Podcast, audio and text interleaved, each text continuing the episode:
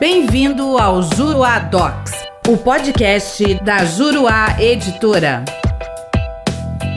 Olá, tudo bem? Eu sou o professor René Hellman e neste podcast nós vamos falar sobre a legitimidade ativa de pensionistas e sucessores para a ação revisional da aposentadoria. Ao julgar o recurso especial 1.856.967, que configurou o tema 1057 dos recursos repetitivos, foi relatado pela ministra Regina Helena Costa, a primeira sessão do STJ, por unanimidade, decidiu haver legitimidade ativa de pensionistas e sucessores para a propositura de ação revisional de aposentadoria de segurado falecido e de pensão por morte. A essa conclusão se chegou a partir da premissa de que o que se discute na ação revisional é a readequação de benefícios previdenciários já concedidos, ou seja, não afeta o direito primário, que seria de índole personalíssima. Desse modo, as teses fixadas pelo julgado foram as seguintes. Primeira, o disposto no artigo 112 da Lei 8.213 de 91, segundo o qual o valor não recebido em vida pelo segurado só será pago aos seus dependentes habilitados à pensão por morte ou, na falta deles, aos seus sucessores na forma da lei civil, independentemente de inventário ou arrolamento, é aplicável aos âmbitos judicial e administrativo. Segunda, os pensionistas detêm legitimidade ativa para pleitear por direito próprio a revisão do benefício derivado, que seria a pensão por morte, caso não alcançada pela decadência, fazendo jus a diferenças pecuniárias pretéritas não prescritas decorrentes da pensão recalculada. Terceira, caso não decaído o direito de revisar a renda mensal inicial do benefício originário do segurado instituidor, os pensionistas poderão postular a revisão da aposentadoria a fim de auferirem eventuais parcelas não prescritas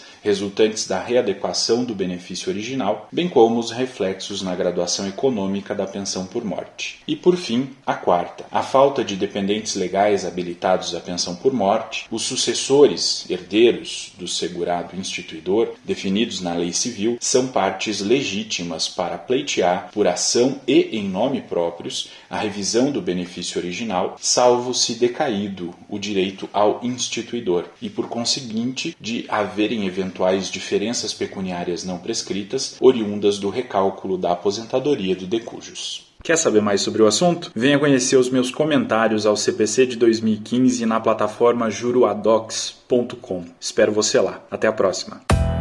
Nosso podcast fica por aqui. Com o Juruadocs, faça mais, faça melhor. Até o próximo.